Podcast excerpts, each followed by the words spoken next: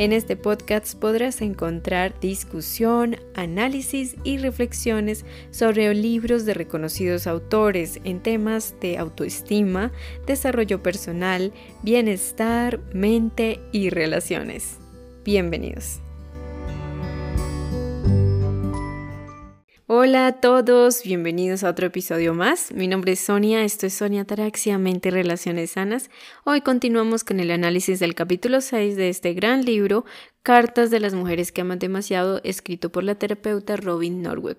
Estamos hablando de cartas de las mujeres que aman demasiado que están en terapia y sobre otros temas que tengan que ver con el amar demasiado y el usar las herramientas de la psicoterapia en estos procesos de adicción principalmente adicción, por eso hago la aclaración de que no estamos hablando de la terapia a nivel general para todos los trastornos o todas las enfermedades mentales. Estamos en el caso de las adicciones.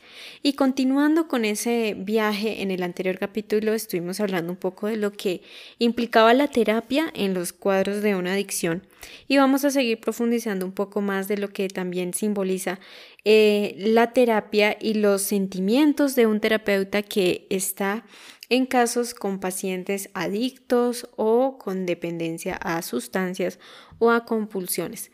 En este caso, pues hay varias cosas interesantes que me gustaría compartirles y que, bueno, están en este capítulo.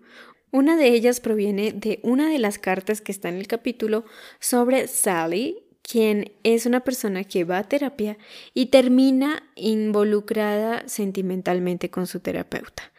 Eh, y pues bueno, no es ni el primer caso y lamentablemente no será el último de que eso sucede, sí, eso ha pasado, donde podremos escuchar historias o casos de personas donde el terapeuta no tuvo una conducta muy apropiada, ¿no? A nivel ya sea sexual o también de seducción, en el que se entra en una dinámica de manipulación para pues no comportarse evidentemente de una manera ética con el paciente o con el, em, con el usuario en la terapia.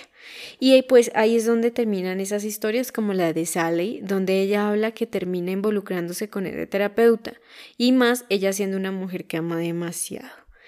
Robin Norwood hace varias reflexiones al respecto, ¿no? Una de ellas que me parece muy interesante y es que dada la naturaleza de este tipo de adicción del amar demasiado, de que básicamente es la adicción a las relaciones afectivas, a las relaciones interpersonales y al dolor emocional, es que hay una gran tentación de relacionarse en otro plano o de otra manera con un terapeuta o una terapeuta del sexo opuesto si eres heterosexual, claro está. Y pues ella siempre sugiere, ¿no? Que puedas si te sientes más abierta, pues que sea una terapeuta mujer, ¿no? Que ambas sean heterosexuales de nuevo, ¿no? Pero pues es para evitar ese tipo de juegos o ese tipo de, interacciones indebidas que se podrían dar eh, cuando hay una relación un poco más íntima, que es como en el caso de una terapia. Em, de nuevo, pues eso simplemente es una sugerencia que ella ve a lo largo de su profesión como terapeuta. Otra de las cosas más interesantes es que eh, pues ya también se dirige también tanto a los profesionales y si tú me escuchas que estás en formación o ya eres un profesional, una profesional y pues tienes una experiencia eh, atendiendo a pacientes con casos de adicción, donde los terapeutas o los profesionales pueden verse abrumados al ver que sus pacientes no mejoran o no, eh, no no arrojan como los resultados esperados porque al fin y al cabo pues están pagando por unos servicios y la expectativa más lógica es que hayan buenos resultados. Sin embargo, hay varios profesionales asistenciales que a veces se ven o se vieron en la no tentación, en la tendencia de elegir esa profesión por la intensa necesidad de rescatar a los demás, de controlarlos o de ambas cosas. Entonces, pues es muy interesante porque Robin Norwood sugiere a estos profesionales hacer a un lado la fantasía de que ellos sean quienes logren cambiar la vida de las personas, que ellos sean el catalizador, ¿no? La causa, ellos sean, eh, de nuevo lo digo, ¿no? La hada madrina que va a hacer que todo cambie. Por el contrario, ella sugiere que se acepte que más bien es la responsabilidad del terapeuta encargarse de sus propios sentimientos, de su propia frustración que pueda venir inevitablemente por el hecho de trabajar con personas que en general no ve que uno, uno no ve que se estén recuperando, que incluso puedan estar empeorando, que se pueda estar agudizando muchísimo más. Es bueno poder manejar esos sentimientos, esas frustraciones, trabajarlas en nosotros mismos. Es interesante que ella también mencione que la recuperación del paciente debe ser más importante para él que para nosotros, porque entonces siempre vamos a estar como empujando al otro, ¿no? Y también, no solamente para un profesional, yo creo que hay una parte también del libro donde Robin Norwood menciona que ella nos sugiere que busquemos terapia para un adulto que es tan capaz como nosotros de buscar una ayuda profesional porque es iniciar con el pie izquierdo. Si yo soy quien necesito la ayuda, yo soy quien debo ir a buscar mi ayuda. De pronto puedo pedir a la persona que me acompañe, pero yo voy e investigo, ¿no? Eh, Robin también señala que en su experiencia ella optó por no eh, atender pacientes quienes habían buscado o habían concertado una cita a través de sus parejas, que ni siquiera ellos mismos fueron los que llamaron, que fueron sus parejas o su familiar para buscarles terapia cuando ellos eran pues tenían sus facultades mentales plenas para poder haber buscado ayuda. Entonces es lo mismo, ¿no? Si tú te ves tentado o tentada a buscarle un terapeuta, a buscarle ayuda a una pareja tuya o a un conocido que es tan capaz como tú de tomar el teléfono, llamar, leer en un periódico, buscar en la internet, puede ser que estés amando demasiado y que mejor pues más bien busques terapia para ti.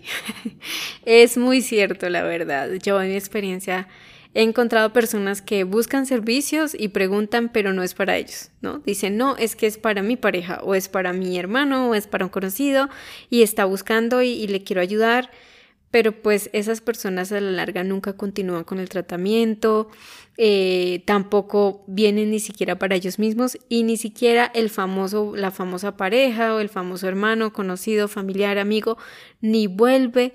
Entonces a veces simplemente es como una herramienta más de controlar y manejar y reparar al otro y querer cambiar todo a nuestra manera. Eso también es la invitación, ¿no? Que hace que, pues cuando una persona quiere recuperarse, pues él debe ser el principal interesado.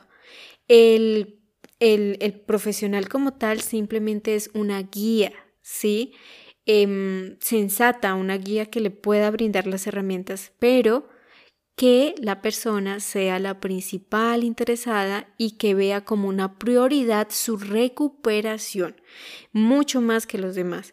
Entonces puede ser interesante que incluso dentro de la misma terapia podamos decirle a la persona que, bueno, que empiece a tener esa prioridad por su recuperación.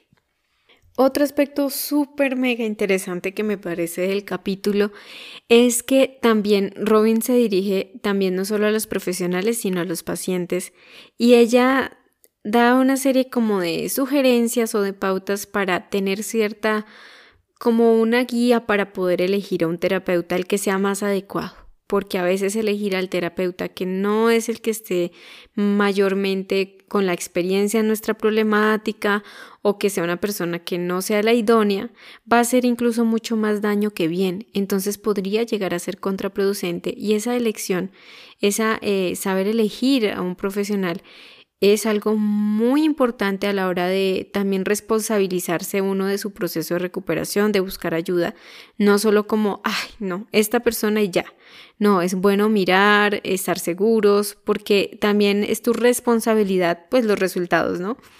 Y una de esas cosas es que Robin sugiere que tengamos varias mm, cautela con terapeutas que eh, creen que poder cambiar a alguien se puede mediante el amor. ¿No? Que es lo único que nos va a ayudar a que se cambie a alguien más. Por atractivo que pueda sonar o por hermoso que pueda sonar que el amor o eh, el amor todopoderoso va a poder lograr la recuperación, usualmente la recuperación no funciona de esa manera. La tarea de cambiar como tal reside en el paciente, en la persona que está buscando ese servicio. El terapeuta, de nuevo, es una guía, ¿sí? Él no puede ni siquiera obligarnos o imponernos cambios que tampoco nosotros queramos o no creamos convenientes o lo que sea. Entonces, esa es otra de las cosas que me pareció interesante a la hora de elegir un terapeuta. Otra cosa muy interesante, pero igual de importante, es que podamos elegir un terapeuta que esté ya familiarizado, que tenga experiencia con, eh, pues al estar hablando de este fenómeno del amar demasiado, pues que sea un terapeuta que ya esté familiarizado con eso.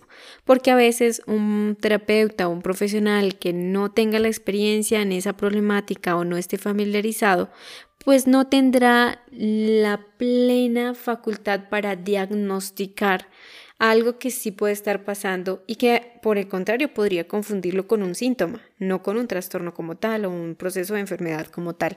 Entonces eso puede hacer que sea de nuevo contraproducente y que la persona pues termine en otra cosa que realmente es lo que le esté pasando o lo que realmente pueda estar necesitando en su proceso. Finalmente hay otro aspecto asombroso y espectacular que yo creo que la terapia da como un regalo espectacular y es la terapia familiar. En el caso de los, bueno, en las adicciones, también usualmente la adicción es un reflejo de un sistema familiar muy, muy enfermo. Cuando vemos una persona eh, que los familiares se quejan, que él es el adicto y él es el que no puede o ella no sirve y ella se quedó en eso y siempre como que el adicto, la persona que sufre esa enfermedad es como la oveja negra, ¿no? El chivo expiatorio y él es el blanco de todas las mm, críticas y todo lo que sale mal. Pero lo que nos está hablando esa persona es que esa persona es el espejo o el fruto de un sistema familiar disfuncional, muy enfermo y tóxico. Así que allí es donde entra un gran y excelente complemento de la terapia y es lo que nos puede ayudar a analizar en nuestra historia familiar. Y allí entra también la terapia familiar, lo cual es asombroso porque a veces cuando un sistema familiar, una familia, realmente quiere recuperarse no solamente por el adicto, sino porque empiezan a reconocer y admitir que no solamente el adicto está así porque sea adicto, sino que a lo mejor eh, su adicción ha, ha prevalecido en el tiempo, es también fruto de la disfuncionalidad familiar a veces sin saber. He visto muchas familias que sin tener la menor idea lo que hacen con sus actitudes, con sus acciones, es que la conducta del adicto nunca mejore, que el adicto nunca busque ayuda y ellos son los tanto, tanto culpables y responsables de la adicción como de la persona que esté enferma en la familia. Entonces allí es donde la terapia familiar nos da un excelente tesoro porque nos va a ayudar como familia a mejorar y a saber dónde estamos fallando, analizar, como lo dije, el historial familiar también si no tenemos nuestra familia o también pasa, ¿no? Cuando hay familias que no quieren ayuda. Usualmente una familia que está hundida en uno de sus miembros en la adicción, pues los demás son coadictos, son coalcohólicos, coadictos, y eso también hace que sea una familia como un carrusel, Como un carrusel muy enfermo, un círculo vicioso del que no se sale, porque hay obstinación. La familia no quiere admitir que hay un problema y es como le llaman a eso que no hay un elefante en medio de la sala. Y cualquiera que vea el elefante, pues lo excluyen del, clan, lo excluyen del sistema familiar porque él ve el elefante. Entonces están sumidos en la negación, en la obstinación y no quieren admitirlo. A veces pasa que también no creen en la terapia. Hay personas que no quieren buscar esa ayuda.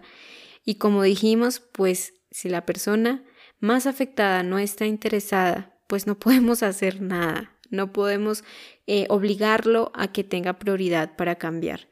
En ese caso, pues la persona igual puede buscar la terapia, ¿no? Eh, aun cuando nuestra familia no quiera cambiar, no quiera mejorar, podemos buscar la terapia y también esta herramienta tan fabulosa nos va a ayudar a analizar cómo ha sido la historia familiar en nuestra vida que ha contribuido a que estemos de pronto en una adicción o estemos amando demasiado, atrapados en una relación que no es muy conveniente para nosotros y que no podemos liberarnos. Y es allí donde de nuevo enfatizamos la importancia de elegir un terapeuta que tenga familiaridad con el amar demasiado, puesto que el amar demasiado en varias partes pueda ser confundido o ni siquiera sea aceptado como una enfermedad, eso puede resultar contraproducente. Eh, Robin Norwood hace un claro ejemplo y es que al comienzo cuando empezó a difundirse eh, la cocaína y la marihuana, el consumo de estas sustancias, muchas veces el campo médico y profesional pues aseguraron que estas sustancias no eran adictivas. Solo con el paso de los años, con la demostración tácita de que las personas que las consumían no podían parar de consumirlo por sus propios medios y no podían dejarlo, empezaron a admitir y a ver que entonces pues estas sustancias sí eran altamente adictivas en algunas personas. Y hay que reconocer que por más de que este libro se haya escrito hace mucho tiempo, aún hay mucho que estudiar en el campo de las adicciones, porque en algunas personas la sustancia no puede detenerse de consumir. ¿Y por qué en otras sí? Porque hubo personas que, bueno, les ofrecieron la sustancia y la probaron y no les gustó y pudieron seguir su vida y nunca más probaron eso. En cambio hay otras que nunca pudieron liberarse y se quedaron consumiendo eso toda su vida. Eso sigue siendo un misterio y sigue siendo eh, de alguna manera un campo todavía bien desconocido que la ciencia pues sigue investigando. Y pues dado que eso, pues uno de los lugares donde se ha mostrado mayor éxito de recuperación de las adicciones ha sido los grupos de 12 pasos. Y algo que mencionan muchísimo estos grupos es que las adicciones son enfermedades del alma, espirituales, y por eso un programa de recuperación de 12 pasos es un programa integral donde se recupera también el área espiritual de la persona y por eso es que allí ellos aseguran que las personas que quieren realizar ese programa de recuperación y quieran tener la prioridad para ir allí en ese lugar, pues van a recuperarse. Sin embargo, recordemos que en las adicciones, la terapia u otras herramientas por sí solas no van a ser lo que generen una recuperación de una adicción a largo, a largo plazo. Em, puede dejarla por un tiempo que es diferente, puede que la persona eh, retome una vida diferente o por fin termine esa relación, en el caso de amar demasiado. Sin embargo, va a haber o va a quedar allí la reserva o la tendencia de que reanude la conducta adictiva no solamente eh, en cualquier momento, sino que la pueda volver a retomar de una manera mucho más grave, muchísimo más debilitadora y devastadora. Entonces, pues es por eso interesante el concepto o el, el aspecto espiritual en la recuperación de una adicción.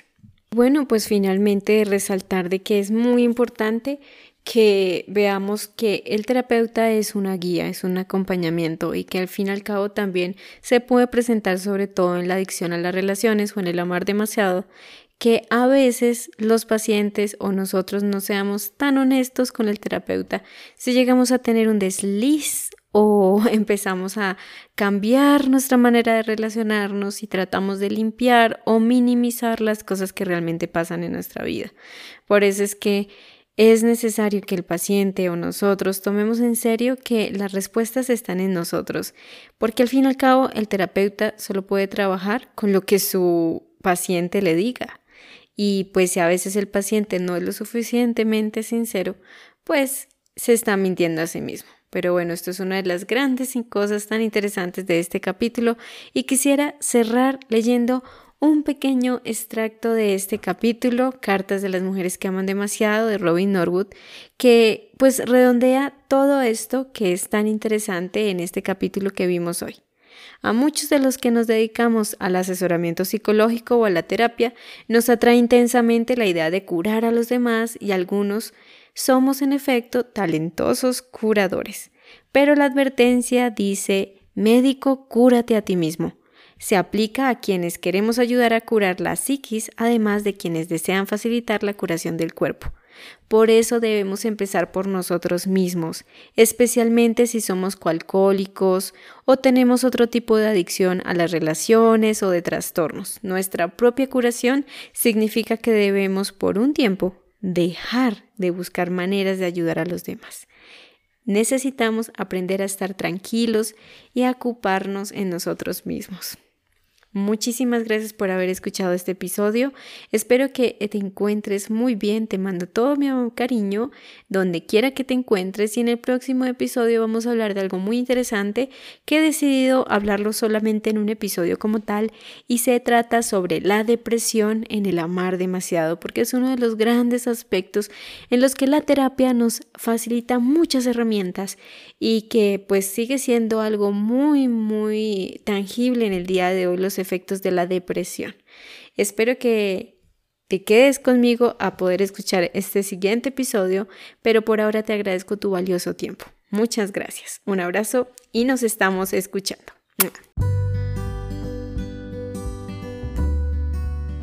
Si te gustaría conocer más, te invito a que te unas a mi podcast y me acompañes a despertar nuestra conciencia.